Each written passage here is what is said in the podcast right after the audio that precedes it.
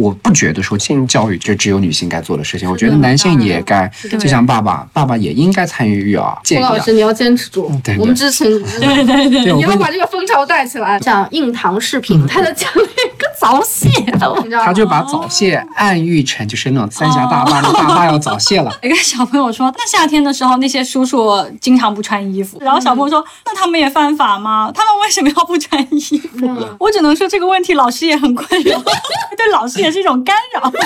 我经常说，我的性观念不如我女儿，因为她从一出生开始，直接就是最好的那个性教育在她身上。但我不一样啊，我前面三十多年都是错的，然后我要一点一点纠正过来。我个人的目标是，有一天性教育在全国普及了以后，我就要退休去做别的事情了，我就要转行了。但是我一直不知道我有生之年能不能看到。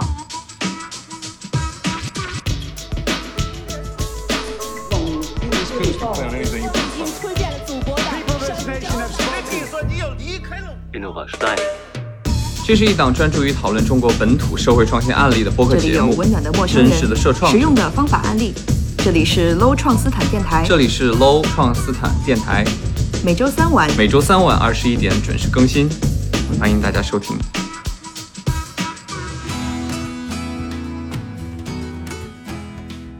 大家好，欢迎收听新一期的创斯坦电台，我是本期的编辑员儿。那这一期呢，我们会延续上一集，继续来聊聊性教育这个话题。上一期呢，我和两个嘉宾，保护豆豆的创始人胡佳薇，以及来自噪点的工艺设计师 Ivy 一起畅聊了很多，从我们自身的经历和观察出发，从性这个话题聊起，也讨论到了什么是性教育，为什么性教育要从孩子做起。那这一期呢，我们会聊到从法律政策、行业发展等角度，未来在中国大陆，如果想要更广泛的推动性教育这件事，我们还面临着怎样的挑战？那佳薇也详细的分享了保护豆豆是怎么样去做性教育的。艾菲呢也聊了聊他所在的团队设计的《丁丁豆豆好奇对决》这款性教育桌游是怎么回事儿。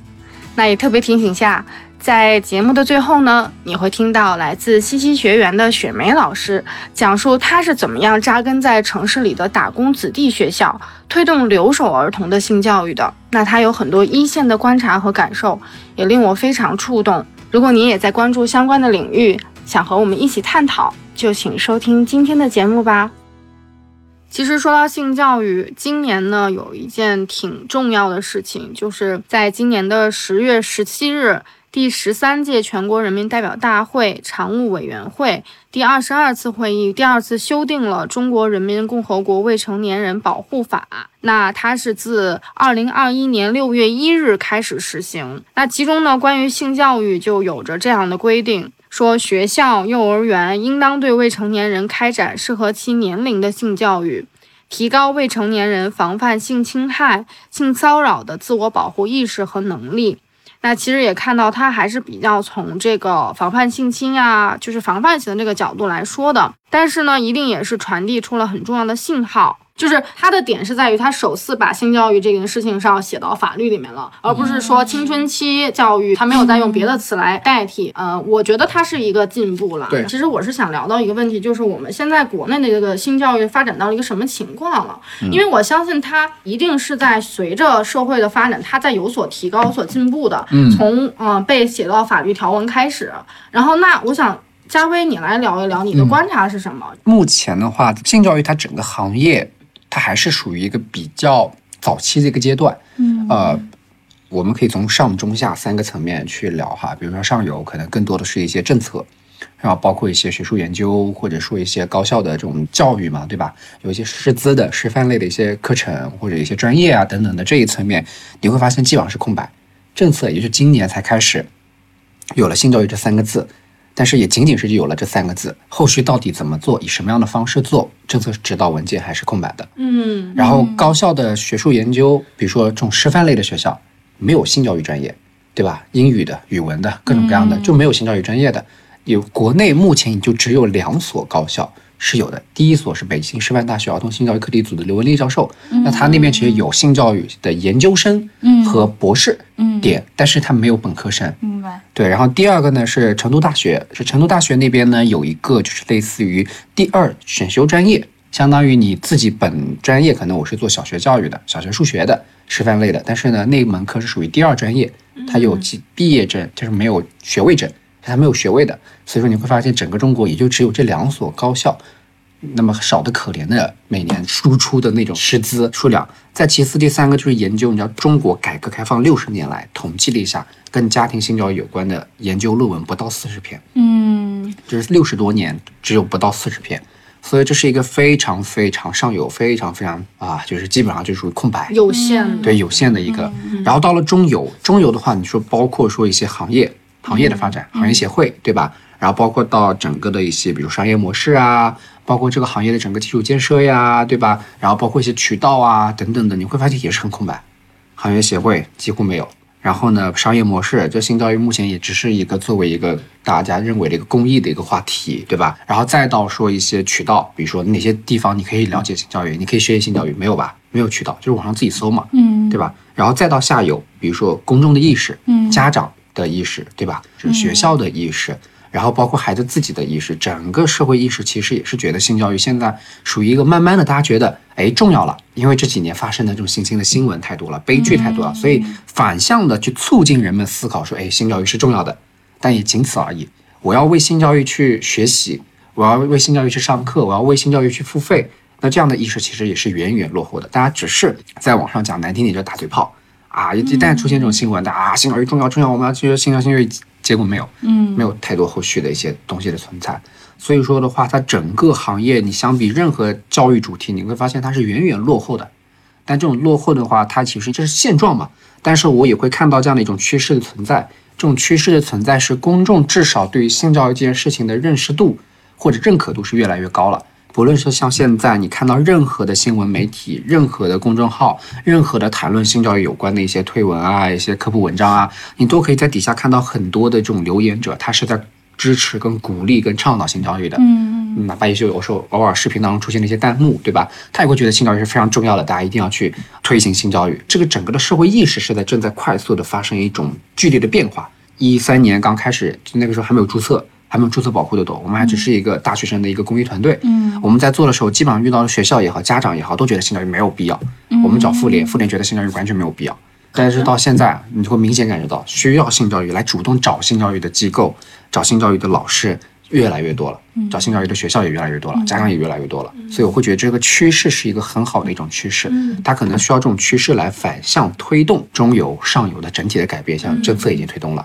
对吧？然后中游也越来越越多的企业，越来越多的公益机构，它也进入到这个领域里面去在做了。然后包括渠道方的话，有越来越多的，就是比如说百度，它最近也在做性教育的一些平台，在跟我们进行一个合作的。然后包括说有各种各样的一些医疗的一些平台也好啊，渠道也好，它都会把性教育慢慢的纳入到它整个内容体系当中的一部分。所以我觉得这一点其实总体来讲，我是比较乐观的。虽然它现状起点很低，基础建设很落后，但是这整个行业的发展，我相信它还是比较乐观的一种状态。嗯，对。然后我当时看到这个，就是我们刚才提到那个政策的时候，我发现它比较聚焦的是学校这个场景。它其实没有提到家庭和、呃社会环境的这对这样一个场景。其实我们现在做的很多推动是想要全方位的推动。我相信光有学校肯定是不够的。对，啊、然后那就说学校这个部分，那天我跟嘉威聊的时候，嗯、嘉威说现在由于性教育还没有完全被纳入到我们所说的这个呃规范的这种义务教育的这种体系，或者是老师上课的这种状态里面，他现在有点像处于一个就是课外班的状态。对然后你可以详细的聊一下这一块儿。嗯，就是目前，因为本身第一个新教育本身的特点就是它不是一个，至少目前在公众意识认为它不是一个强刚需，它不是一个大家觉得说每天孩子都要去学习的，像语文、数学呀那些的，或者像可能哪怕是像钢琴一样的这种乐器啊，他也不觉得是一个很长期、很长时间通过的去上课的这种内容。性教育在目前绝大多数人的观念当中，其实还是属于一种防范性的教育，防问题的出现，这属于这种类似于我们讲经常会自我调侃，就是小的时候防性侵，对吧？长大以后防早恋，然后呢，就是搞得好像我们这些消防队一样的，天天都在防这防那的。所以说的话，他们基于这样的一种观念认识的话，它还是属于一个比较低频的活动。嗯因此的话，它就特别像校外的辅导班，可能都没有辅导班那么好，你知道吗？辅导班至少家长愿意为此付费啊，他愿意为此让孩子天天去啊，对吧？你只要能够提高成绩，那我就带你去。那但是但性教育没有办法你这一提高成绩。块呢，他不也是付费来上你的课吗？嗯嗯嗯，他比例低嘛，哦就他只是一部分的家长一部分比较开明的家长，他才会这么做。哦，那我觉得他其实不是一个纯课外班的一个状态，他其实有点像上保险，啊、就如果说从防范的角度来讲，它是上保险它其。实是但是从我们。对嗯，但从我们做性教育人来看，就是防范危险的出现，它只是性教育中很小的一部分。嗯就我们前面讲性教育是什么，从防范危险，对吧，到生理健康、心理健康、社会融入健康到价值观，对它其实是个非常庞大的一个内容。对只是说公众他现在的一个狭义的认知，其实仅仅停留在防范这些。嗯，我们说其实现在性教育的这个实践还有很多的提高的空间嘛。然后那就 Q 到了你们做的具体的工作，因为我相信在你们的工作中，你们想要实践出来一些更创新的办法，去弥补现在的一些空白。对那我想要问到就是你们分别采取的策略是什么？就涉及到你们具体做的内容，我觉得可以先从 Ivy 开始，就是你可以详细的聊聊那个桌游，就是你们为什么想到用一个桌游来去做这件事情？嗯，我们当时一开始其实没有想到要做这个桌游，一开始其实是客户找到我们说想要给他们的那个性教育的项目，其实他们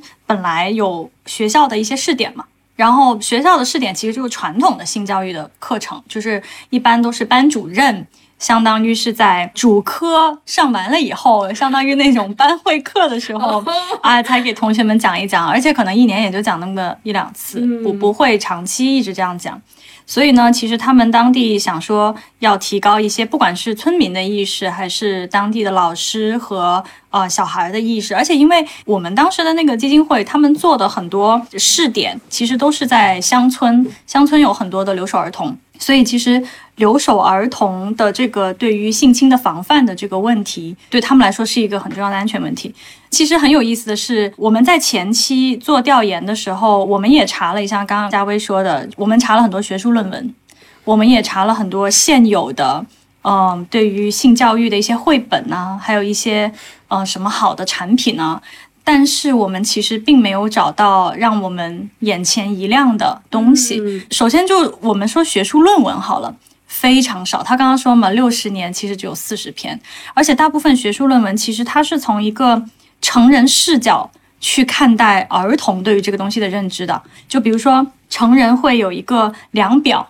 然后这个量表，比如说有二十个指标，然后我就把这个指标夸放在儿童身上，然后这个地方的小孩对于这个量表当中，可能他知道十三个指标，通过这种方式去衡量一个地区的儿童的这个对于性的认知水平。这个东西完全是成人视角的一个东西，但是如果我们作为一个设计机构，我们要去做一些创新的话，我们的服务对象是儿童，我们就一定要去从儿童的视角去出发，去设计一个服务于他们的产品，因为他们是最终的受益者。而且我们一开始这个产品的定位是五到九岁嘛，你知道五到九岁的小孩，你很难问出个什么花来的。你问他个什么东西，你知不知道这个啊？你知不知道那个啊？他不会告诉你的，他根本就对这个东西没有认知。所以我们就是在调研的过程当中你，们是去到了一个村子吗？对我们当时调研的点有两个地方，一个是呃广东韶关的附近的一个村，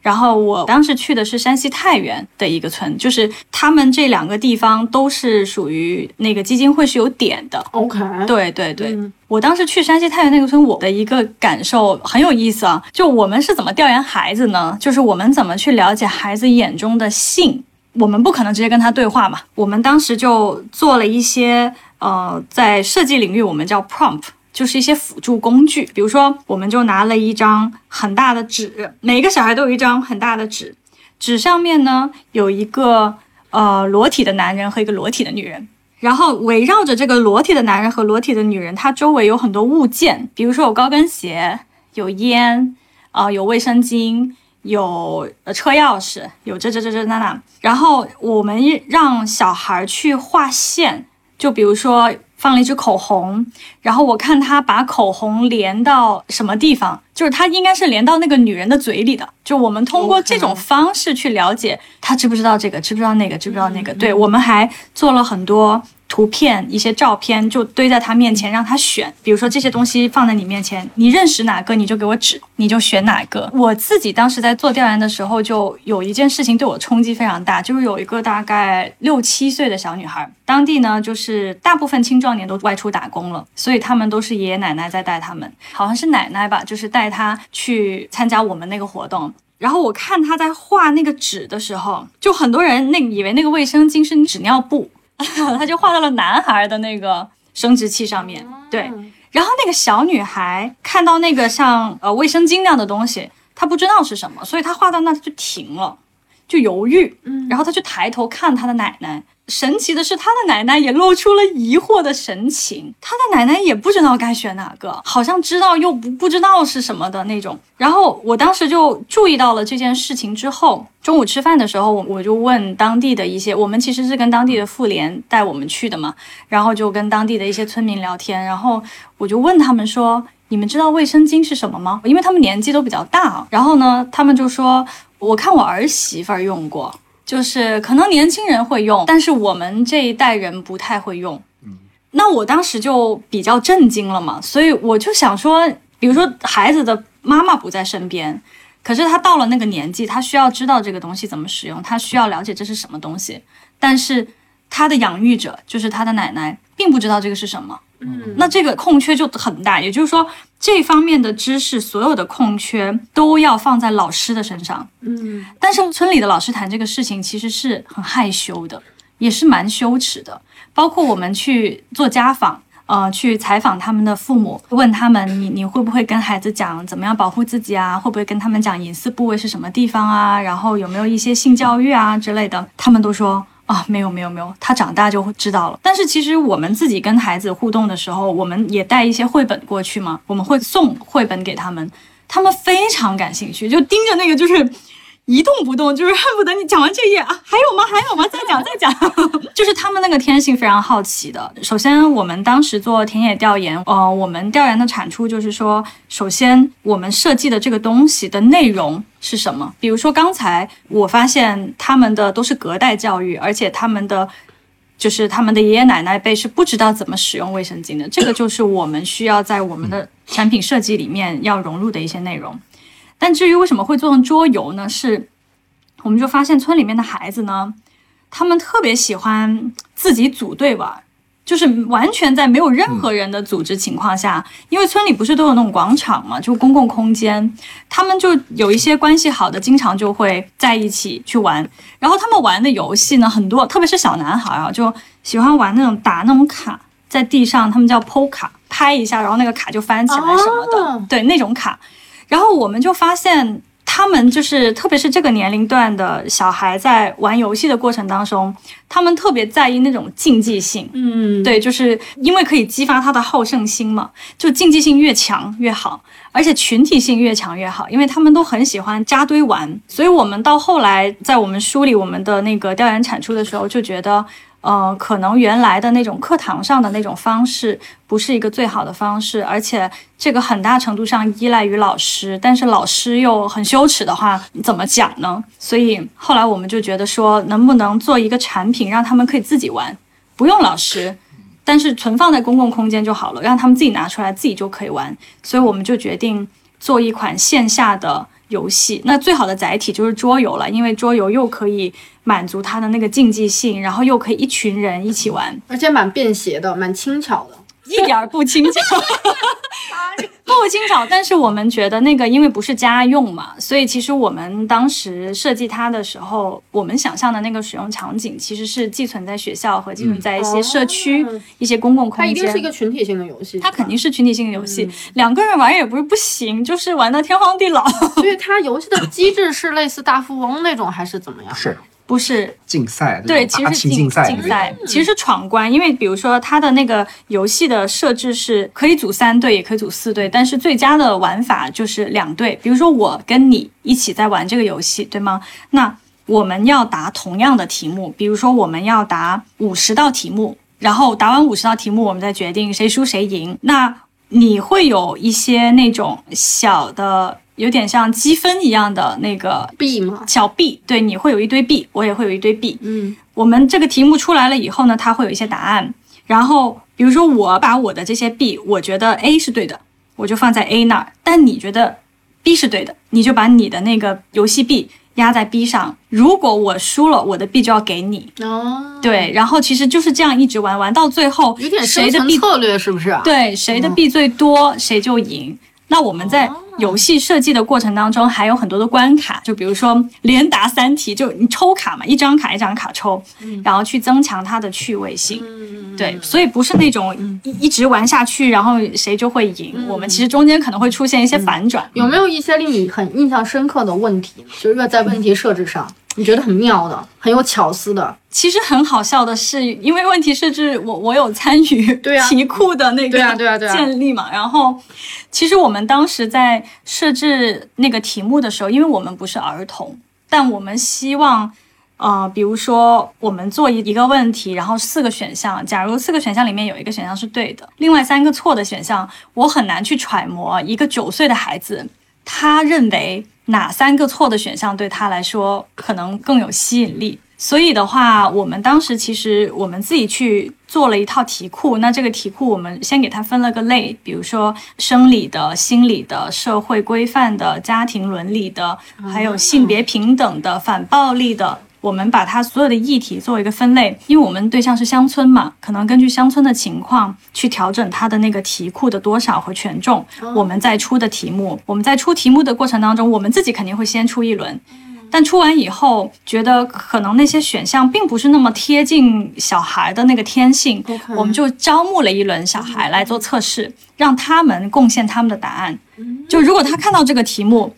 他觉得可能的答案是什么？就说其实答案也是来自于真实生活的，对其实答案的选项，嗯，对对对对啊，。这个很重要，这不是臆想的，对这个太重要了。但是我就记得很好笑的是，因为我们从第一轮贡献了题目到最后这个东西的产出，其实跟我们最初的题库已经很不同了，已经有了很多更新。嗯然后我自己在玩的时候，印象很深刻的是有一道题是，嗯，中国第一个女皇帝是谁？其实武则天嘛，但是就不知道谁写了很多什么杨幂啊、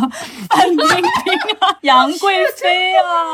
对你正常人现在有那么高的地位哦，在他们心里范我觉得有冰冰我还能理解，我觉得因为范冰冰有演过嘛。就蛮妙的哦。对，所以我们从一个成年人的视角，我们在玩的时候就会觉得那些答案很好笑。匪夷所思。嗯对。哎，我想起那个李智慧的生存游戏里面有一道题，他是说，如果你的男朋友在没有准备避孕套的情况下跟你去要发生性行为，嗯。你的选项是什么？嗯比如说 A 是带着他去便利店买。嗯。B 是果断拒绝、嗯。C 是为了不扫兴而去那个就是答应他，就，铤而走险，你知道那种，就那道题，原本其实我们现在都说啊，那肯定是拒绝了，那肯定是或者是怎么怎么样了，嗯。但是其实那道题当时真的把我们院子里所有的女生都考住了。嗯为什么？因为我们都遇到过很多很多的可能性，在一定的时间，我们没有那么强的意识，我们一下子其实有一个反思，就是哦，其实我们作为这么好像自己觉得自己是很觉醒的女性的时候，我们其实依然会面临这样的情况。嗯就那个题给我蛮大冲击的。嗯对，然后我想知道你们现在这个桌游现在有触达到的是乡村里的小朋友，还是也有城市里的小朋友？其实我们现在已经把它变成了一个产品，嗯所以其实不只是乡村里的呃小朋友，其实所有人都可以去购买，就是已经有一个可以购买的渠道。当然，就最开始我们设计它的初衷，其实是为了乡村里的儿童嘛，因为在他们的那个处境下更不容易去谈论这个东西。是的，所以我们在题目设置里面其实有很多，比如说，如果家里面呃爸爸打妈妈，嗯、就如果发生家暴，你要怎么办？你怎么看待这件事情啊、或者是隔壁村那个同学被起了外号，你会怎么样？就是其实我们的很多场景设定是在乡村，但是这些场景也同样适用于城市，而且的它现在都是有购买渠道可以去购买。而且他玩的时候是不是需要有大人指导组织呢？还是说小孩子自己也可以玩？因为其实我们做测试的时候，包括上周我去一个学校，也相当于是拿他的题目做了一下测试嘛。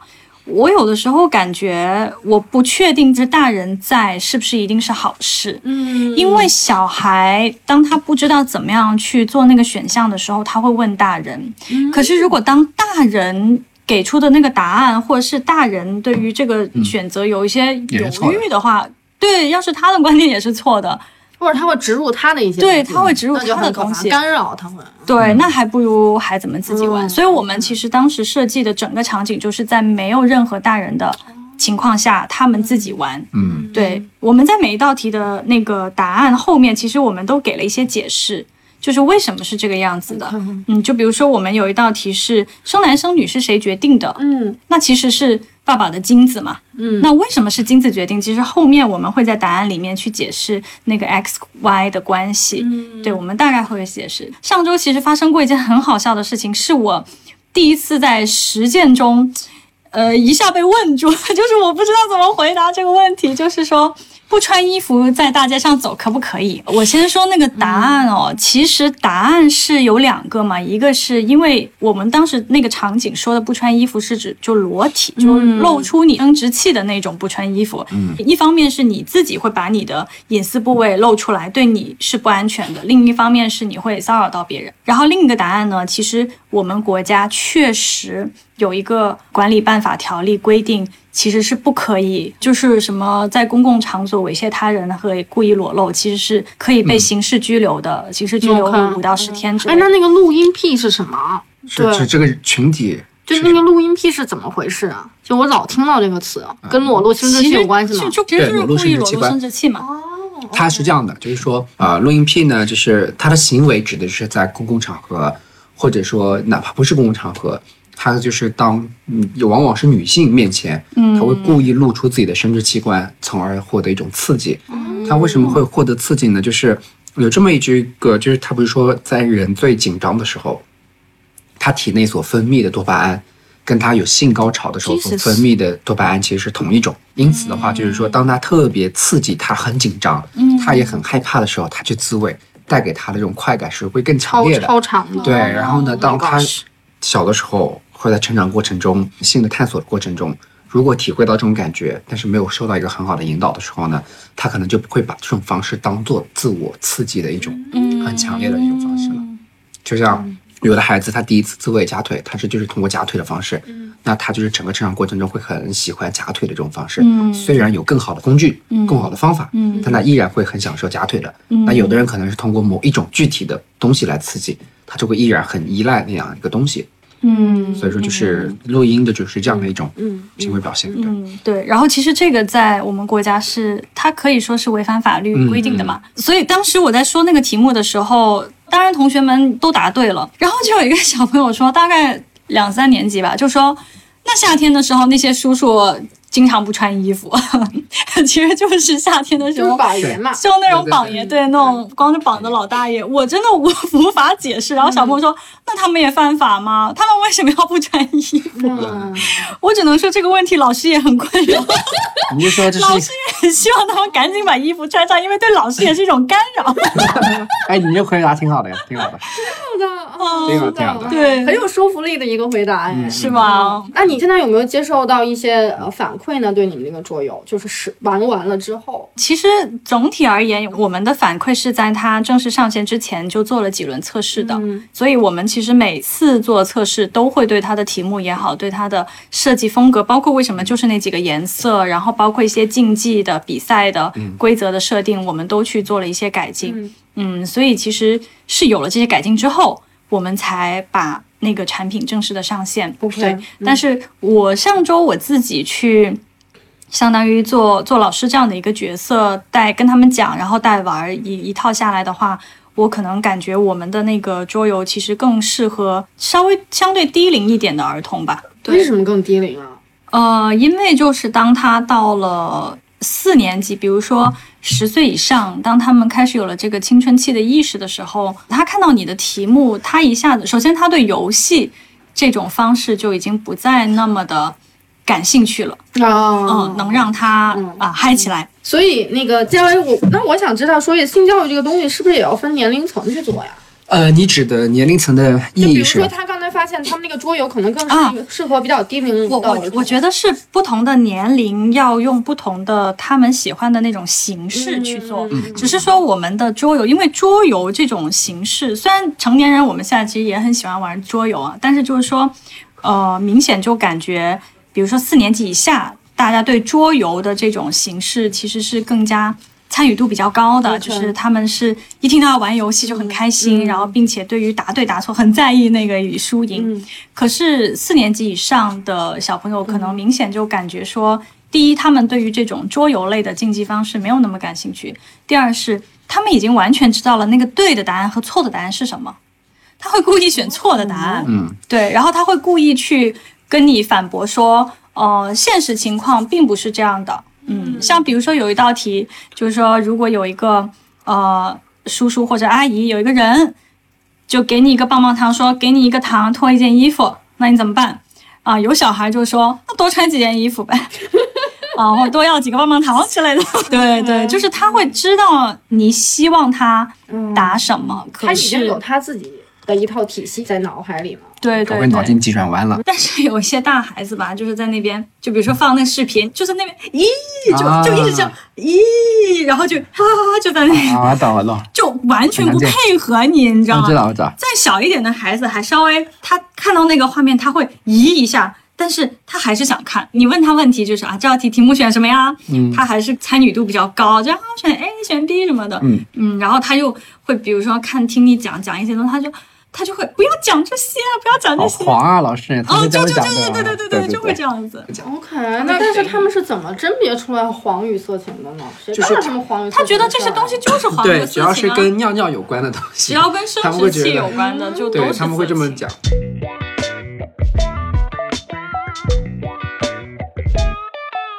我的观点是，就是桌游其实还是可以的，只是说这个游戏的形式会有影响了。比如说啊，四五六年级的他还是会愿意玩桌游，只是说这个桌游的玩法可能是另外一种玩法了。对对，像我们的呃也也是性教育的桌游嘛，那我们会发现就是四五六啊初中的孩子也很愿意玩。就是只是关键在于这个你的同样都是桌游，桌游它具体怎么玩，它其实是有很多很多的区别存在。我那个桌游可能低龄的孩子，他反而就不太感兴趣，一二三，因为我们需要一个反应力。低龄的孩子他可能就反应很慢，他就感受不到那种反应快的那种所带来的一种竞技的一种乐趣。所以说，其实啊、桌游它是一个总体的，我觉得是看具体怎么玩，对不对？对，刚才噪点这个桌游，我觉得它其实不只是一种游戏，嗯啊、去做性教育，它其实也是一个呃田野调查。嗯就你可以通过这个孩子的玩，你得到新的信息，他就比你直接去问要来的生动的多。对所以我觉得这个是一举多得的一个事情，嗯也是它的趣味性的一个体现。嗯然后呢，就是嘉威，你刚才也提到说，你们也在做这种桌游的类型的产品，或者是这种形式。那你就可以完整的说一下，你觉得保护豆豆在做性教育的时候，你们是怎么做的呢？我们如果给孩子们去做性教育的话，就是大部分还是基于课堂的这种形式哈。就是当然我们的课堂的上课的形式会非常的不同，就是我们可能不是传统的那一种老师在上面讲。孩子在底下听那种灌输式的，我们也会运用到桌游啊，运用到戏剧啊，然后运用到一些角色扮演啊，运用到一些参与式的小组讨论啊、案例分析啊，然后包括一些视频、音频类的，以及说各种各样的形式会非常的丰富一些。举最简单的例子，例如说像我们在那个啊出生教育这一块儿。就我从哪里我从哪里来哦啊？就这样的一个问题的上面，其实我们的形式会有很多。我们既会让他们去种那些种子，观察那种植物生命的诞生，也会给他们看家里的那种宠物，小猫、小狗，就是生小狗的一个过程是什么样的。然后包括小鸡从鸡蛋里面孵化，然后也会提到精子、卵子，然后也会呢，比如说我们有一个性教育的教具，叫做我们的佳佳微微。那在这个佳佳，她是一个女孩子，她是可以生宝宝的，我们就会去做一个类似于这种医院里面接生。找几个小朋友来当护士，找几个小朋友来当医生，找就是佳佳作为一个妈妈，那我们再找一个小朋友来当爸爸，我们就一起来给佳佳接生，我们就会扮演这样的一个环节，让他们去体验。到底小宝宝出生是一个什么样的一种过程？然后包括呢，我们也会说，在在妈妈肚子里面是什么样的。比如说六个月的时候，五个月的时候能够听到外面的世界，能听到外面的声音，我们就会让他们去模拟，把灯啊什么全关掉，然后呢去播放，就是沉浸式的啊沉浸的在外面听，大概是一个什么样朦胧胧的，能听到一种声音，然后就会我们有很多种体验式的这种方式在这里面了。嗯，然后包括像比如说五六年级的，我们就会让他们采用他们比较喜欢的那种游戏的形式，就用那种剧本游戏，会就是讲一个剧本，然后你要去打打怪啊、干嘛等等的，我们就会用游戏的形式来，我们提前会把这个剧本录制好。然后到了每个关卡的时候，就会有一些启发式的提问去问他们，然后他们来进行一个互动，来进行一个回答，然后他们进行一个讨论啊等等的。所以说，就是我们的形式会非常多样，但不同的年龄段形式会很大不同。嗯这是你多年探索的一个对对对，一个经验来的是吧？你们也在不断的更新，是的这样吧？是的哎，那你刚才提到了一个生育的问题啊，你说性教育的时候，它一定会涉及到你刚才说的出生问题。那对于生育问题呢？因为现在呃，你知道很多当代女性她是面临了一个嗯生育焦虑的，就是有很多女性她会选择。那我觉得要孩子挺没必要的，但是她又有这个压力，说家长啊、社会都要求她一定要有这个生育的行为，你会涉及到这个方面的吗？嗯，在我们针对孩子的课程当中倒是没有提到这一点啊，但是我们在课堂当中会有孩子会说啊，我不想生孩子，生孩子他会觉得太痛啦，或者说他觉得就是不喜欢小孩子啊，就他会有这样的一种反应嘛。那我们就会说啊，这是你的自由嘛，对，你想生也好，你不想生也好，这都是你的自由，你的权利。我们就会简单的在课堂当中会回应。但是我们不会说提到，因为我们第一个性教育本身内容非常的多，对这这个部分很重要，但是可能并不在我们的教学重点当中。明白，嗯，我觉得，因为我自己觉得这个还蛮关键的，因为你到成年之后，你之所以会形成那个嗯女生要生孩子，也是因为从小到大的一个规社会观念一个社会观念嘛。那像我现在，我是完全已经没有这种想法了，我觉得我是非常不太想要孩子的一个状态，但这个是不是合理的？那就会有很多人来指摘你了。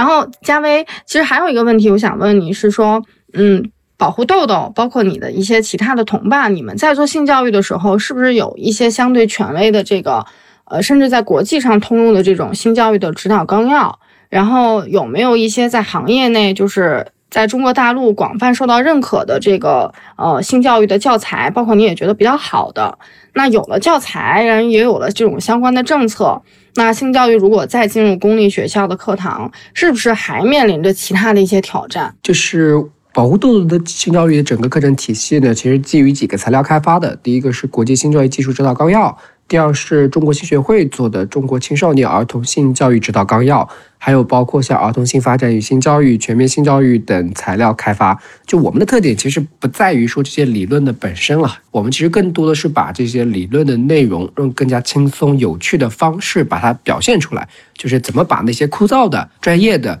干涩的性教育的知识，用更加有趣的，不论是戏剧形式也好，游戏形式也好，还是一些参与式的活动也好，让孩子们或者让家长们能够更好的去学习。有一套教材呢，叫做《真爱生命》，是北京师范大学儿童性教育课题组刘文丽老师团队他们所去啊、编写的一套教材。其实它已经是属于国内最专业的、最全面的、最体系的一套性教育的一套教材了啊。包括我这些曾经大概在哦一四年的时候还参与过他们课程的一个啊研发的，当时是一个实习生的这样的一种角色，所以对这套教材呢还算是有一些了解的。那么他们其实优点是什么呢？就是他们基本上就是基于国际性教育技术指导纲要的这样的一个基础，做了非常多本地化的一个研究，包括他们其实已经在北京有将近有过啊十五六年的这样的一个一线的上课的一些实践经验，对，所以已经是属于国内是非常棒的一套教材了。其次的话，关于这套教材重新改版被收回的这件事情，其实我都是比较清楚的，因为当时家长其实也是以偏概全，只是看到了这套教材当中的一两个画面，然后就觉得这套教材尺度太大，但是仅仅就因为一两张的截图就被引起了一个非常大的一个讨论，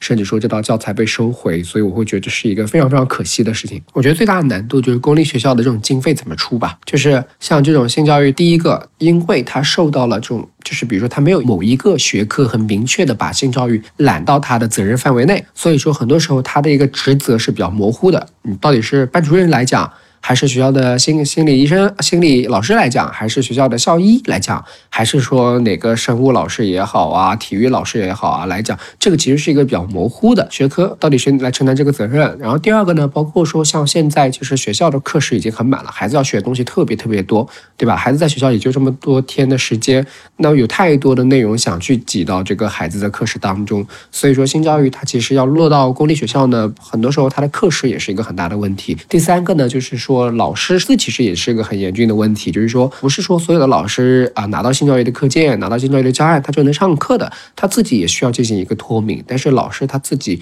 在他的师范的学习过程中，他也从来没有被性教育过，所以他根本不知道说，我即使知道性教育重要，但我不知道该怎么做。如果说我们落实到学校这个层面，你开展这么多的一个性教育课，那你肯定是需要经费的。那这个经费从哪里出呢？目前学校的话也没有说专门的款项是可以给到性教育的。因此的话，它还是要从其他的这种一些经费当中去挤一些钱。我觉得这个经费也是一个很大的问题。所以说，是这几个吧。那另外一方面，我有个问题就是，哎，我很想知道你这几年你坚持下来的动力是什么？特别是作为一个男生，对我其实在这个行业里想问这个问题，因为性教育一直以来它有一种母职的色彩。从比如说女孩来月经，一定是妈妈来告诉她，甚至儿子，就是这个男孩的很多性教育，其实都最初的性教育可能都是让母亲来完成的，包括一些。公众号啊，然后那种媒体人啊，都是很有母性论调的这种母职色彩的这种东西，我觉得这个是蛮有问题的。然后，首先你你可以回忆一下，男性在谈论这个问题是遇到了什么障碍吗？还是他有什么？就是怕被指摘吗？还是怎么样？另外一方面就是说，你作为一个男性在从事性教育工作的时候，你的体会是什么？嗯嗯，其实呃，关于做性教育的话，我会觉得啊，有多方面的原因啊。就是我们为什么会做性教育？一方面就跟我小时候的经历有关，有好的经历，有不好的经历。不好的经历的话，就是我小时候也被猥亵过嘛。然后呢，好的一些经历的话，就相当于其实是属于自己可能。就是我一直以来就属于老司机的那种风格，就是从小开始，从小学开始就是老司机，现在还慢慢的因为学了性教育内敛一些了 龄很多对对对对对，你看起来就是一个很正人君子、女性友好的一一个是吧？状态。嗯嗯，对，但其实我以前不是哈，我以前真的是属于那种，就是比如说初中的时候嘲笑胸大的，高中嘲笑胸小。哦，你就是那种，我们都有黑历史。对对，就是你们在说那个小时候遇到的一些不好的经历的时候，我都在心。就你是最讨厌的男同学，对对对，你就是最讨厌的女同学。对对对。哦，好可怕！完了，这期节目播出之后，可能地位不保了。所以说，就是我一直以来都属于对性会比较好奇的一个人吧。但是我这种好奇是理论层面的哈，就并不是实践层面。实践层面我还是一个很保守的人哈，也许吧。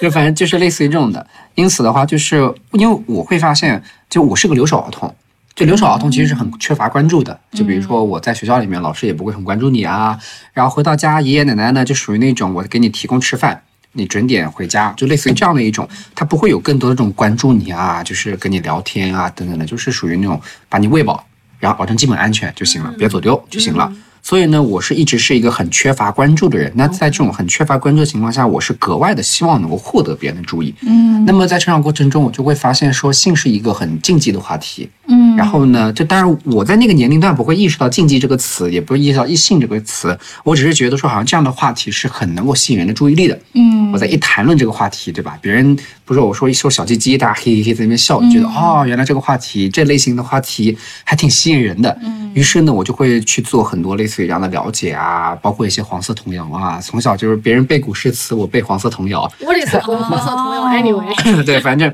就是类似于，就是会做很多类似于这样方面的一些。然后呢，也慢慢的发现说，哎，到了青春期，逐渐的发现性这个话题在同龄人当中是一个非常值得被大家去探讨的一个话题。这种值得探讨是觉得，哎呀，我这个人很厉害啊，知道很多你不懂的东西。所以呢，初中、高中的时候，同学们对我的影响都属于那种一有新的困惑。他们就说：“哎，你去问胡佳威，胡家威肯定懂。”那个时候就已经是对对对对专家了，对，就是这个老司机了。就是男生女生都会这样子，就是包括我们班很多女生都会说：“哎，你去问胡家威，胡家威肯定懂这个。”但是其实当时我也不懂啊，就是我当时懂的都是很多错误。给大家造成了一个你懂的一个，就就是用那个年龄的话讲，就是比较黄，就是大家都会觉得哎，胡家威是一个比较黄的人，哎，很就很老司机的人，对，就会觉得他懂得会比较多一些。所以呢，就是当我在大学的时候，第一次接触到了性教育，一个志愿者的这种身份，接触到性教育的公益活动的时候呢，我就一下子对这个话题很感兴趣，因为我一直探索这个东西。嗯，而且呢，在这个过程中，我也发现自我有了很大的这种成长。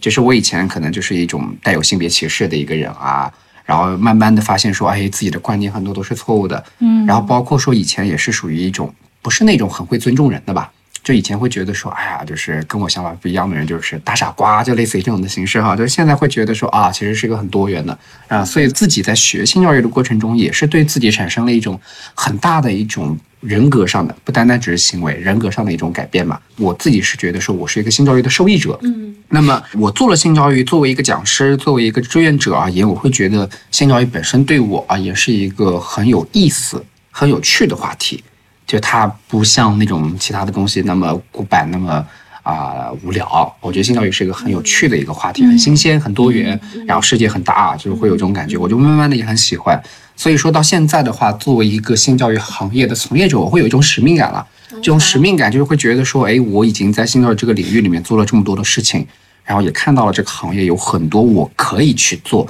并且能把它做好的事情，我会有一种就觉得说啊。就是属于那种成为星球业领域的中流砥柱啊，就是改变这个行业啊，就是年轻的时候，对吧？总会有这么样的一些理想跟抱负在这儿，所以就会很就是很有使命感的去做很多的事情。对你找到了一个你能啊愿意对我愿意做的对，愿意为之做一辈子的那种事情嘛，所以我会觉得我是一个蛮幸运的人。大学的时候就找到了性教育这么一个非常感兴趣，也愿意一直在做的一件事情。那么在做这个事情的过程中，本身也会给我带来很多成就感。嗯，这种成就感就觉得说，可能我是一个很喜欢孩子。也很喜欢老师这样的一种角色的一个人，所以我在做性教育过程中会获得很多人的认同，不论是他们对你没有人做这件事情，而你做了的这样的一种认同，还是说你做的越来越好，别人对你的一种认同，会让我很有成就感，会觉得我愿意一直继续不停的去做这件事情。对，所以说那保护豆豆现在，嗯、触达到的儿童嗯。大概是怎么样的一个数量呢？因为你有跟我提到，其实你是从写公众号开始的嘛，你们那时候已经积累了有九十万的这样的对对。粉丝，我觉得是非常庞大的。嗯嗯。就首先这个九十万的这个粉丝，你是怎么积累出来的？最早的时候其实就是一直在写公众号的文章，然后就不停的写写写写写，然后慢慢的就会有很多的一些家长，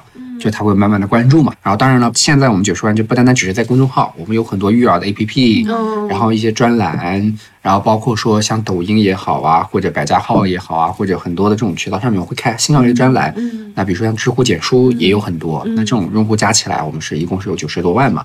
其实也激发出了很多在关心这个问题的家长，但是找不到渠道的家长。对对对，所以说数量的话，其实我会觉得说，至少是九十万，你有九十万的家长，对吧？那还不包括说，有的时候我经常会去一些育儿类的 APP 公众号上面去做这种直播，那直播可能影响的家庭会更多一些。那我们直接面向孩子去上课的其实也不少，因为我们前三年左右一直是在做偏向于公益这一块的，比如说我们会给公益机构提供性教育的师资培训，包括一些教材教具。那我们后来再给乡村教师然后包括支教队，我们给他们提供性教育的师资培训，包括一些教具，所以说他们能够直接去触达到的孩子是超过四十多万吧。那你这这么多年来，你有遇到越来越多的同伴者吗？就我们现在会发现，慢慢的关注性教育的人是越来越多了。嗯，就是以前就属于就我们那么几家机构，嗯，我们绿芽、马林斯特普，然后爱成长，就那么几家机构、搞来搞去，就是三四年，就我们那几家机构那种感觉，就属于我们四家机构在一起开个年会，就中国性教育的 江山已经被我们规划好的那种感觉，你知道吗？全臂江山，对对对对就是类似于那种就是指点天下的这种感觉啊。但是那个时候也会有很孤独了，是的，就会觉得说前一两年你可能很兴奋就感觉，但是到后面你会发现啊，我们做的影响还是有限的，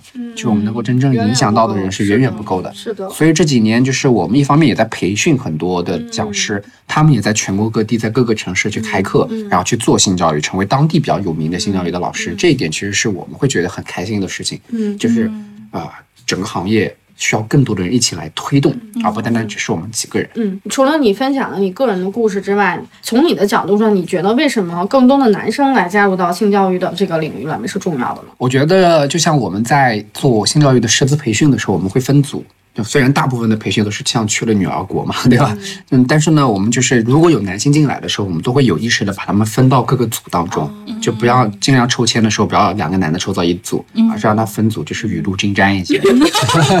毕竟男生本来就少嘛。对，本来就少，因为我会觉得说，不同的性别，他的这种成长环境对他的这种影响，对他的价值观是很显然不同的。虽然说我们要做到说同理啊，然后感同身受啊，但是说你没有经历过他的那种成长，你是真的没有办法理解他的很多想法的。所以我们就会让每个组当中就尽量有一些男性的视角在这里面，就是从男性他从小到大的受到的那些教育，男性的教育，他对这件事情的看法是什么样的？我觉得其实是需要有这种的一种角度的。哎，那你觉得为什么在性教育这个领域男生少？其实你就会发现，性教育它本身也是个教育嘛，对吧？它教育所有的教育都是一样的角色，就都一样的情况，就是教育往往是女性更多，女老师更多，教育机构里面女员工更多，男性都会偏少的。嗯，这个背后其实是因为在这种性别刻板印象当中，永远会认为说男性是那种出去开天辟地，对，征战商场的那种，然后女性呢那个是大事儿，性教育这是小事儿。家庭教育是小事儿，然后女性呢，往往就属于相夫教子啊、教育啊这一块的，所以就会导致说，在整个教育不单单是性教育，男性都是缺失的。嗯，你像很多这种丧偶家庭，嗯，对吧？就是丧偶式育儿嘛，就是他爸爸可能是健在的，但是仿佛不健在一样，对吧？其实这种社会性别所带来的一种现象了。嗯，那说到性教育，这男生参与这个工作，他会不会觉得更不好意思呢？就是我更会有一些污名化。对，我觉得我一个大男人在这里聊这些，会不会有人就退却了？那我当然有啊，比如说像我们有的时候再去找一些专家给我们做指导，就是我们做运营层面的指导的时候，他就会很尖锐的提出说，胡老师，你作为一个男生，其实是不太适合的，如果是因为你的绝大多数用户都是妈妈，可能妈妈会觉得说性这样的一个话题跟一个男的来讲。就他会提出这样的一些质疑，他会说：“我建议你们机构最好去培养一个女的 IP 的老师。”然后，但是我们其实不太理会这样的一些建议、老师，你要坚持住，对对。我们支持你，对 对对，对，你要把这个风潮带起来。对，我会觉得说男性是需要在这些领域当中做出嗯很多事情，对。包括说我会觉得其实男性做也有优势啊，虽然他会有劣势，这种劣势就像前面讲的一些可能一些刻板印象存在，嗯他会觉得我跟一个男老师谈性格觉得很难，对，会有这样的人，嗯。那也会有一些优势，优势就是至少很多妈妈她会觉得说啊，在家庭当中爸爸是缺失的，然后呢男性是缺失的，好不容易来了个男老师来讲这个东西。这找男性视角了。啊，他会觉得说，哎，你看这个胡老师一个男的能提出这么多好的一个观点，对吧？对教育的一些理解他反而会更容易圈粉吧。所以说，就是你很难去妈妈粉是吧迎，对你很难去迎合所有人的这种观念。但是呢，我觉得每一种特点，每一个角色可能都会有它的优势劣势存在。对然后其次的话，我不觉得说教育就只有女性该做的事情，我觉得男性也该，就像爸爸，爸爸也应该参与育儿，而不单单只是说好像妈妈在带孩子为什么你只。有妈妈粉没有爸爸粉呢？少，很少很少。对吧？就是为什么你来参加的都是妈妈带着的？对啊，对啊，对啊。而且我们其实现在说到家庭的场景，你也会自动联想到妈妈。首先，我们觉得性教育它可能是一个一定要在家庭里面发生的一个事儿。那既然跟家庭有关，那就跟妈妈有关。整个这个思路，我觉得都很有问题。对，是的。这是凭什么？他对对他他等于一路缺席，到最后很理所当然的缺席，是到变成你只有妈妈粉、阿姨粉、女儿国，是这个状态是是。对，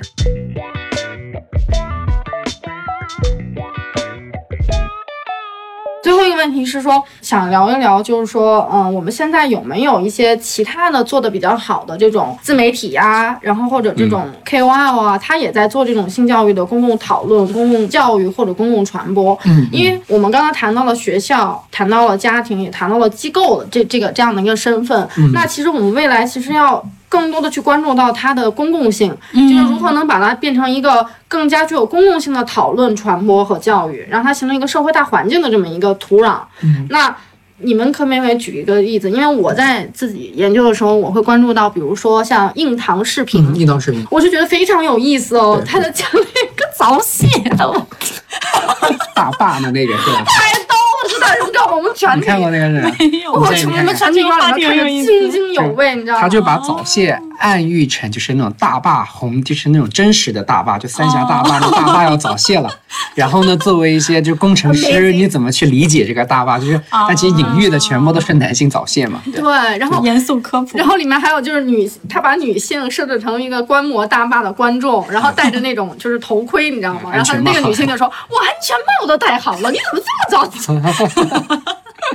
就让我们看这个。对，然后那个工程师的角色，他其实就在做一个科普，他在说，哦嗯、早泄有很多很多的原因，比如说他有可能很长时间没有性行为，他就有可能发生这样的，反正，但是他所有的语言只字未提性，你知道吗？全程在讲大坝的事情，嗯，这个就很妙了。然后他下一期他就讲这个怎么如何清洗一个丁损。哦 We know it，你知道吗？然后全程你知道不？就拿着那个钉笋一直，你要翻开它的那个什么去洗。如果你用皂液的去洗的话，它可能会损伤到什么只字未提生殖器。嗯，我觉得这太妙了。虽然说我们最终可能还是要光明正大的去谈这件事，但是这种方式呢，我觉得它还是非常的巧妙。就是他用了很多很生动、呃幽默的隐喻，就是我觉得他其实是基于我们国内现在的表达环境，在循序渐进的去呃帮助构建土壤，就是特别好的尝试。因为年轻人就看这些小视频就很有意思嘛，它就不像就是生理卫生知识那样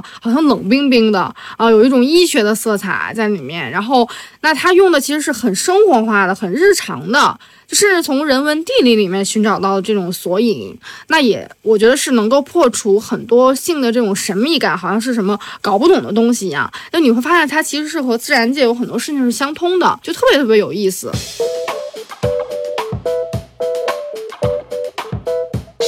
然后还有类似于什么梅辣，梅辣，嗯，自拉吗？对，梅辣就是那个小草莓的那个，那个我觉得也做的蛮有意思的。还有，其实我最早有听到那个微在不懂爱，嗯。那个公众号其实也有说很多，像那个 Alex，他其实做了很多。至少在这种呃文艺女青年当中，我觉得她做了不少科普，包括她现在做那个别任性那个别的女孩那个播客，我觉得她也在讲很多非常需要去了解的内容。嗯。对。然后她在最近一期播客里面，她有就是回答女孩的问题，对，那个我听那个特别的有意思，我觉得就真的解答到我很多的问题。就是对我打算去申请一个那个为别人解答的。对，对。那很有意思，就是她相当于呃，我是你的同行者嘛，然后我来告诉你一些我的想法，嗯。真的能够打破你很多的恐惧或者是畏难或者是什么那种。对对对嗯，然后你们还有没有了解到一些有意思、觉得做得好的？呃，性教育的话，其实做的比较好的，大多数都是在青少年或者成人这块会更多一些。嗯，比如说像你前面提到的樱桃视频也好，围在不懂爱也好啊，然后包括美辣也好啊，然后还包括说，其实最近也有一个啊、在 B 站上面比较火的，这叫叫做夹性知识。夹性哪个夹？夹是那种夹东西的夹，嗯。性是性教育的性，夹性知识吃的知识，哦他们的内容是主要是也是视频的，也是关于性教育，是科就是他们普类的科普。对，哦，那它和硬糖的区别是什么？其实只是视频风格不同，嗯，对他们的主题其实基本上都是差不多的，嗯对，就是视频风格不同啊还有比如说那个明白学堂。啊。明白学堂明白学堂也做的蛮蛮硬嗯，也不是硬核，但是挺直接的，我觉得对直接的做的。明白学堂其实是我最早接触到的，能够触达到我这种受众的。然后还有一个叫 Luna 的一个，就是专门做女性月经护理一个产品。嗯，那然后他通过他的产品公众号，他其实也在做很多类型这样的科普。嗯。然后还有一个公众号叫有灵且美，他是在嗯关注这个青春期女孩会遇到一些发展的问题，其实它也会涉及到相关的性教育，就是这些，我觉得都是一个很好的存在。嗯。嗯，我觉得我接触到的很多，特别是我自己呃去年参与了做这个桌游的项目设计之后，我才意识到，其实平常我可能关注的一些号，或者是我们平常接触到的一些科普文也好啊，包括就是所谓的在那边打擦边球的公众号也好，其实它都是属于性教育的一部分一个范畴。只不过大家在做这个事情的时候，自己可能也不会认为自己在做的其实就是性教育，嗯他做的可能只是探讨两性问题，对。呃，探讨一些情感问题的一些科普而已。嗯。但其实我感觉这个都是属于这种在公众意识提升层面，他们其实都是在做性教育是的是的是的科普和倡导。对。对。刚才都提到了很多这种公共传播的方式，比如说新闻事件，其实也是一种引起舆论的一个方式。嗯比如说，就这一段时间来，很多的这种性侵诉讼案例，对它其实反过来让大家去讨论说如何。提高自己的敏感度，去避免性骚扰，甚至就会重提什么才是性骚扰，什么就算性骚扰。对，包括最近那个清华学姐的那个事件，啊我不知道你们有没有了解？就是清华学姐那个事件，就是有一个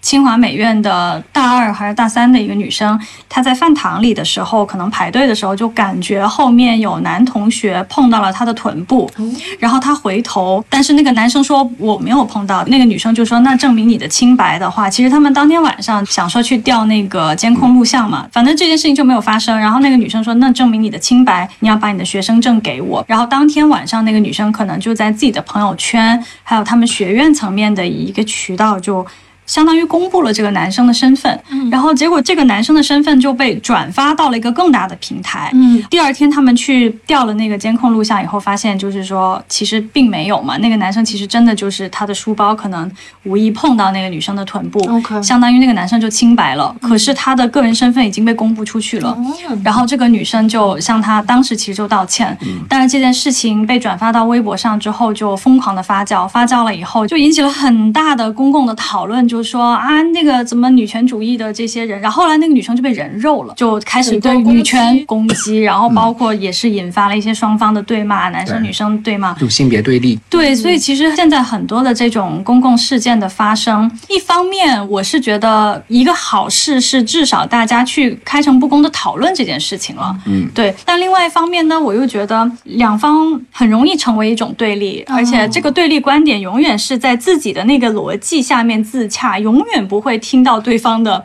另外一方的声音，然后骂着骂着就变成骂战了，嗯。然后过几天就不了了之了。对，这是所有新闻事件的舆论发酵会有的一个 loop 嘛，对就是对对。这当天一开始吵吵吵，就是吵到了最后就变成了，对。对。只是为吵而吵的，对对对对都在大家都在发现自己内心的不满，是，并就是说已经跳开了这件事情本身。对对对，嗯，对。所以其实这种新闻事件它会有两面性啊，一个就是它会走向那种高起低落，或者是那种单一性，然后嗯好的方面就是会它引起一些公众的讨论。对然后刚才我们也提到，或者说其实自媒体也是一种发声，然后再有就是一些儿童的绘本，对吧？因为我正好昨天给你们发了，你们现在有没有你们很喜欢的那种儿童绘本啊？可以推荐给我们的听众，maybe。有我最喜欢的一本是那针对青春期的，它更多像是一种读本吧，就是一个教辅书，它叫做《男孩女孩第一本身体书》。嗯在那本书当中，它用了非常非常多的一些图片来展示青春期的美好。嗯就比如说脸上长青春痘，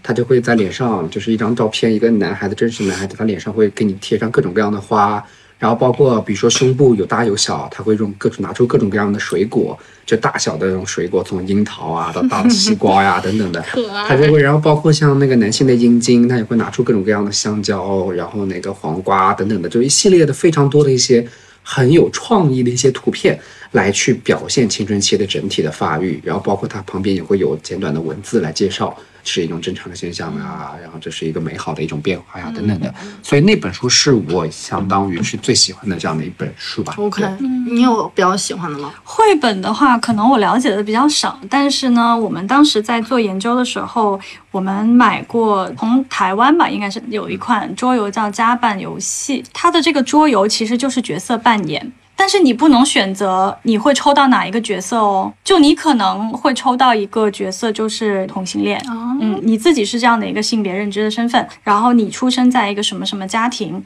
这个是你不能改变的。这个游戏的规定是模拟真实的人生去玩的嘛，但是你有很多行为是可以改变，比如说你从小他会有一些场景，比如说小学他会跳出来说啊，告诉你你现在就是在这样的一个场景下了，然后你遇到了一个什么事情，那你要怎么做选择？所以其实你在选择你的角色扮演的时候，你不能选择你的家庭，不能选择你的性别身份。但是在他模拟的那个人生场景的那个阶段的时候，会跳出来一些事件，那个是你可以去做选择的。对，然后最后这个游戏也没有输赢，但是就是会让你看到每一个人不同身份的视角，同对你有不同的身份，然后你会到一个不同的终点。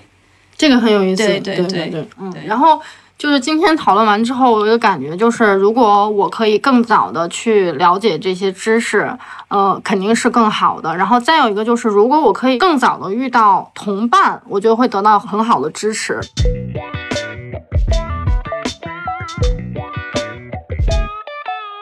因为我们下面有有可能有几期还会聊到一期题目，就是父母知道你是做什么的吗？嗯嗯像我爸妈就觉得我是居委会的，那是一个蛮稳定的工作。像我姐姐，因为我姐姐做跟垃圾分类有关的工作，那像我爸，我就觉得他是捡垃圾，捡垃圾的。捡拖拉的，你知道吗？那 i f 呢？对，首先就是我父母一直不知道我是做什么的，就是从我读大学选专业，然后一直到我一路走来，我的专业就是我父母都很为难。别人问我父母，哎，你女儿学什么的？就是无法解释，反正就是那个跟国际什么有关的，就就是这样。对，然后到我现在做的这个事情，我也无法解释什么叫社会创新，然后这个设计跟我们一般的那个美工 有什么不同？对我很难解释。我觉得其实佳薇是属于已经和父母这个共识已经完全达成了，虽然我不知道你是怎么让他们理解到你的工作的。这里面有很有很多技巧，哦 你可以分享一个吗？就是把你稍微有任何一点点好的东西，你就往一家群里面那个群里面发，就是你稍微取得一点成就啊，嗯然后获得一个报道呀，然后呢什么获了一个什么证书啊，别人给你一个鼓励啊，就往那个家族所以他们是能够理解你在做性教育这件事吗？对他他们能够理解他，就我包括我爷爷奶奶，他们都知道佳薇在做性教育，对嗯对对，但他不会跟他的街坊们。我是 对，就是别人问我爷爷说啊，那个佳薇在做什么？儿童教育，儿童教育，也 也没毛病。做教育。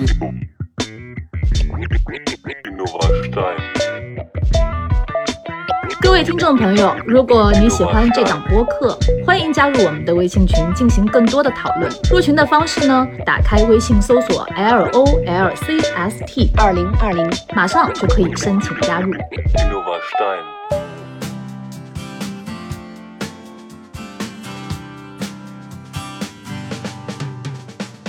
我是韩雪梅，来自西西学园。呃，我们是一个关注流动儿童性教育的一个机构，从二零一四年开始就在打工子弟学校做儿童性教育的课程。后来因为发现就是家长也需要改变，然后也找到了接近家长的途径，所以也会在一些流动人口聚居的社区做一些家长的课程啊，做一些亲子的活动啊，用各种各样的方式去。让流动儿童他的性教育能够有一个比较好的环境吧，不管是在学校还是在家庭里，如果性这事儿可以被谈论，其实就已经是很大进步了，它的风险就会小很多。我以前一直在企业里做跟这些完全不相关的事情，然后二零一四年的时候就开始下定决心要做全职公益人了。那个时候因为自己孩子还小，就不太方便去外地，然后当时就想，我就在北京做流动儿童的教育。就在二零一四年的时候，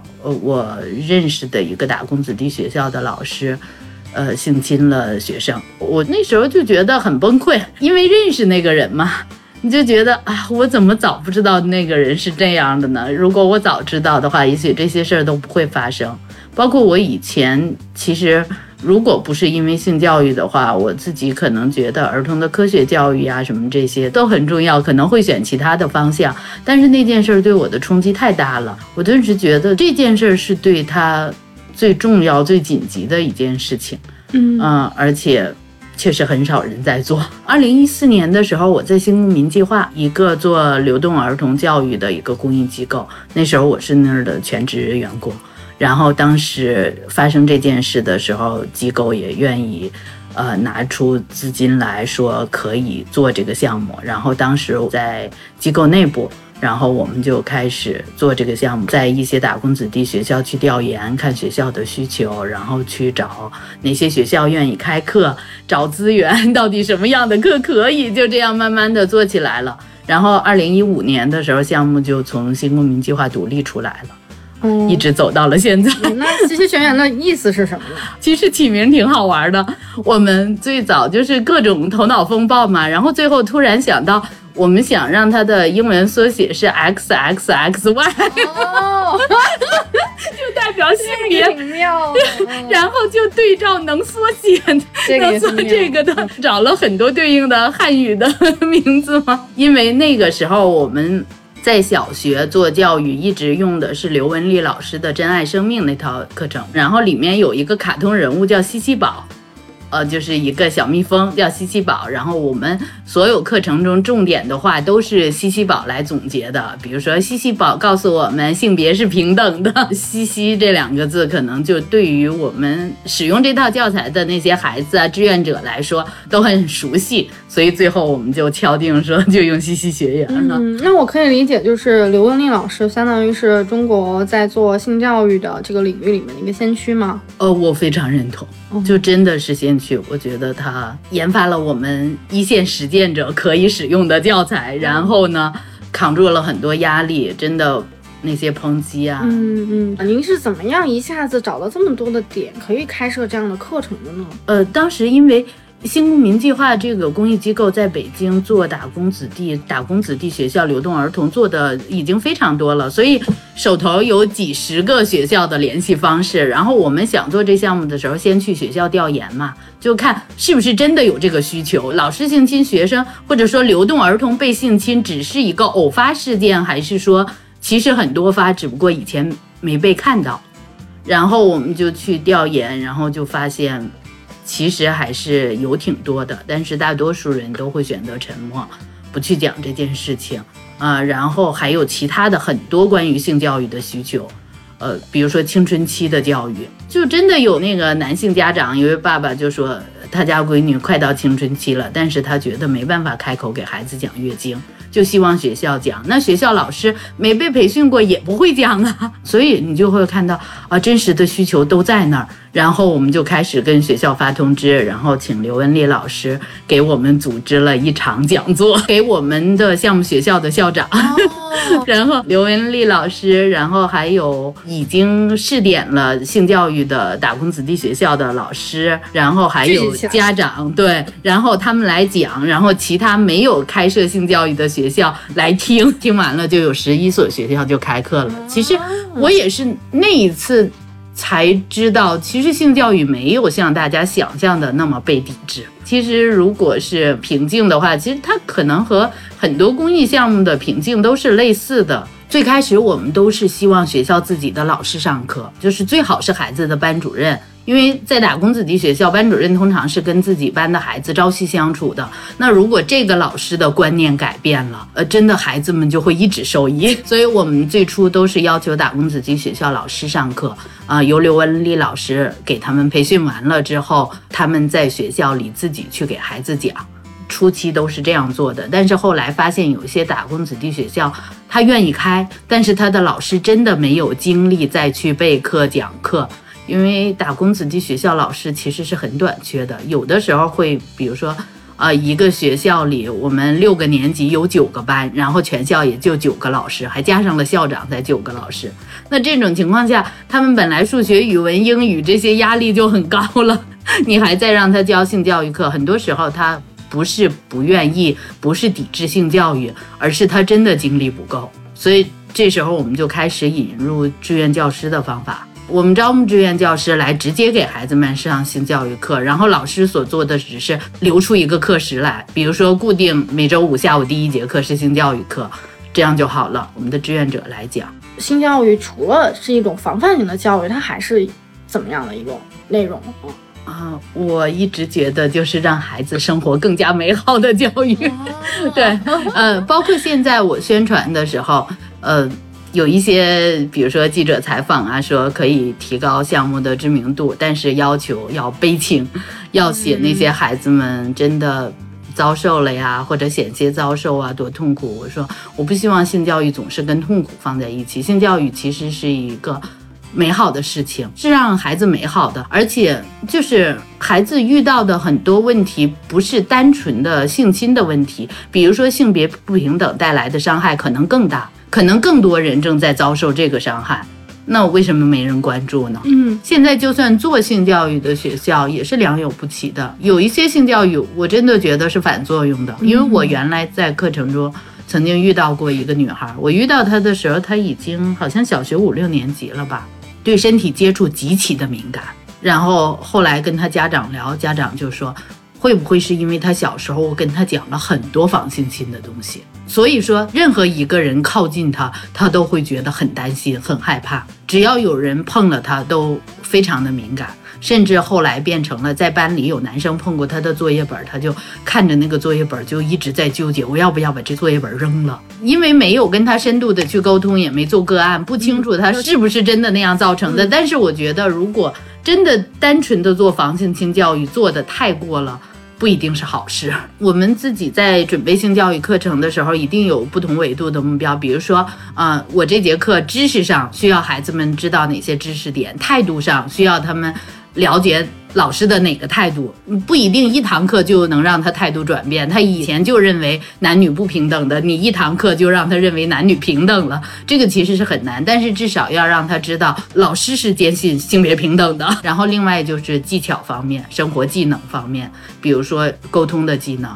啊，比如说求助的技能，比如说拒绝的能力，其实这些真的是都是成体系的东西。我觉得性它其实也是一种权利，嗯，一种自主权，呃，或者是说怎么讲呢？一种权力关系，就是说它其实还涉及到人与人相处的一种关系的构建，所以它其实也是一个蛮社会性的一个东西。是啊，它不只是一个生理性的，它一定也是是一个社会性的存在。所以那。如果是这样的话，它一定是一个一整套的这样一体一个知识。我是觉得很多务工人员或者就说这些打工者，他们的群体当中存在一个现象，就是这个身份和命运或者是阶级的这个代际遗传的一个现象，就很有可能这个妈妈。她就有可能接受到这种不平等的待遇，你说性侵也好，或者性别不平等也好，但是这个命运他无法改变，那很有可能他的女儿还会重演这样的悲剧，嗯，那这就是人间悲剧了，嗯，所以我知道，就是对于呃家长来说，就这些打工者来说，他们既是打工者也是家长，嗯，对，就对他们来说有没有什么影响呢？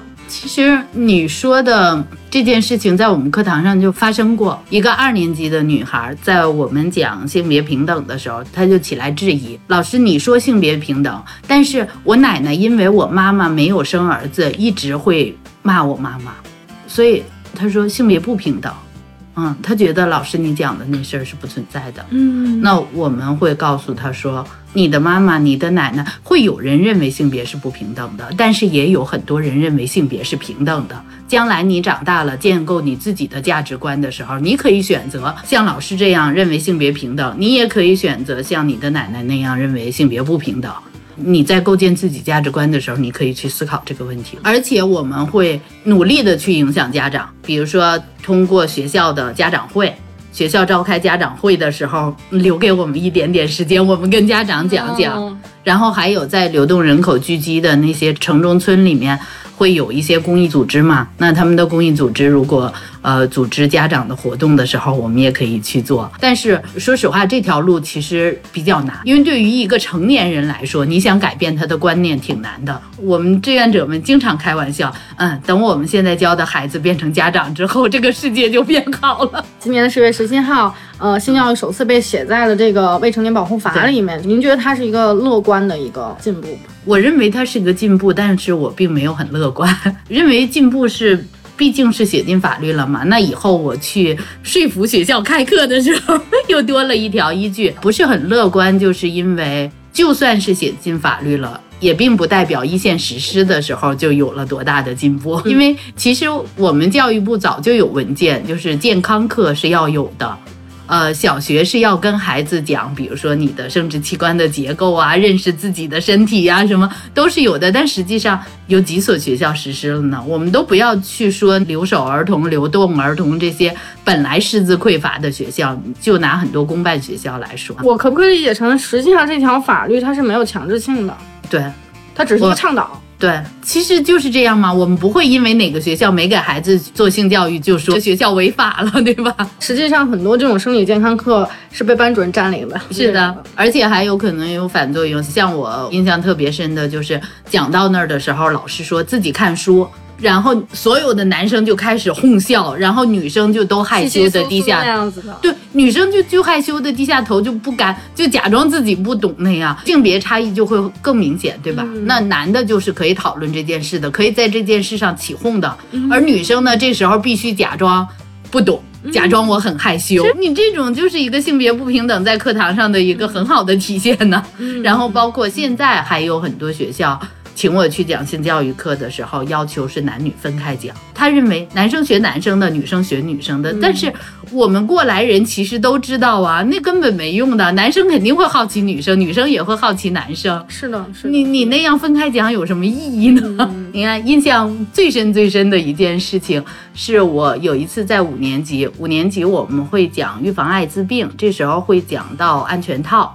然后有一个男生就问我。老师为什么要用安全套，不能用气球？当时我第一次听到这个问题的时候，真的是震惊了。第一是我没有想到他已经知道这么多了，因为我一直觉得我们的教育还算是与时俱进的。到五年级的时候给他讲安全套其实不晚，但很显然，其实我们已经晚了。我希望的教育是所有的都是在他了解之前，我们提前给他正确的。我觉得这样的教育才是好的，应该是提前进行的。但很显然，对于他这个孩子来说，我们的教育是晚了。他已经提前知道一些其他的信息了。对，而且很有可能是错误的，或者是不好的信息。那我很好奇的就是说，这些流动儿童他们是从什么样的渠道来获取这些有可能错误的信息的呢？现在智能手机真的很普及，对他们来说，用手机是经常的一件事情，就是他们会。很熟练的使用手机，然后包括呃有些孩子是看网络小说的，然后他们其实没有足够的钱说